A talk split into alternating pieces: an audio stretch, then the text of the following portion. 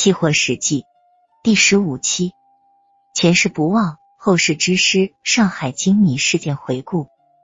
精米期货交易因具备发达的现货基础，市场流通量大，而一度表现十分活跃，在早期的粮食期货市场上占有重要的地位。一九九四年上海精米事件发生后，监管部门暂停了精米期货交易。时至今日。众多业内人士在谈到恢复与开发大品种期货交易时，总要提到精米，因此对上海精米事件做一个全面回顾与总结是很有必要的。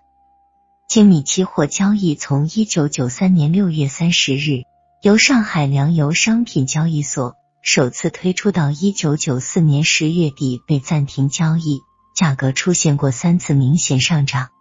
第一次。一九九三年第四季度，在南方大米现货价大幅上涨的带动下，精米期货从一千四百元每吨上升至一千六百六十元每吨。第二次，一九九四年春节前后，受国家大幅提高粮食收购价格的影响，期价从一千九百元每吨涨到两千二百元每吨。第三次。一九九四年六月下旬至八月底，在南涝北旱自然灾害预期减产的心理作用下，期货价格从两千零五十元每吨上扬到两千三百元每吨。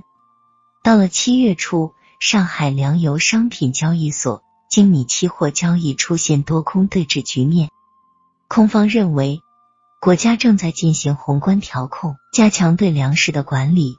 平抑粮价政策的出台将导致米价下跌。多方则认为，进入夏季以来，国内粮食主产区出现旱涝灾害，将会出现粮食短缺局面。而且当时上海精米现货价已达两千元每吨，与期货价非常接近，双方互不相让，持仓量急剧放大。随即，空方被套，上两所精米价格稳步上行，形成了多逼空格局。七月五日，交易所作出技术性停市决定，并出台限制头寸措施。七月十三日，上海粮交所出台了关于解决上海粮油商品交易所精米期货交易有关问题的措施，主要内容包括召开会员大会，要求多空双方在七月十四日前将现有持仓量各减少三分之一。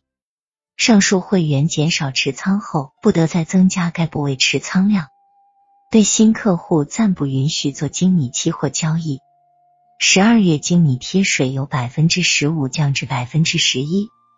交易所要加强内部管理等。随即，多空双方大幅减仓，价格明显回落。九四幺二合约和九五零三合约分别从两千二百五十元每吨。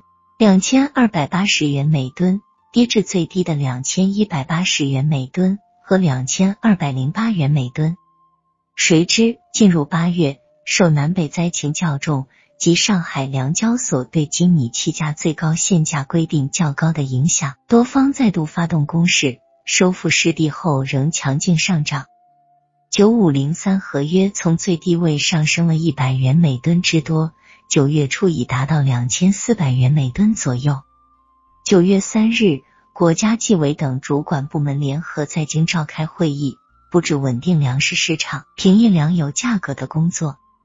九月六日，国务院领导在全国加强粮价管理工作会议上强调，抑制通货膨胀是当前工作重点。受政策面的影响，上海精米期价应声回落。价格连续四天跌至停板，成交出现最低记录。九月十三日上午开盘前，上海粮交所发布公告，规定精米合约涨跌停板额缩小至十元，并取消最高限价。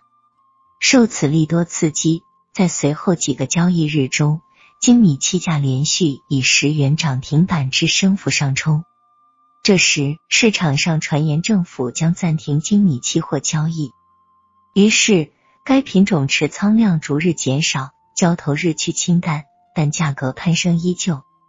到十月二十二日，国务院办公厅转发了证券委关于暂停精米、菜籽油期货交易和进一步加强期货市场管理的请示。传言得到证实，精米交易以九四幺二合约成交五千九百九十手，两千五百四十一元每吨价格收盘后归于沉寂。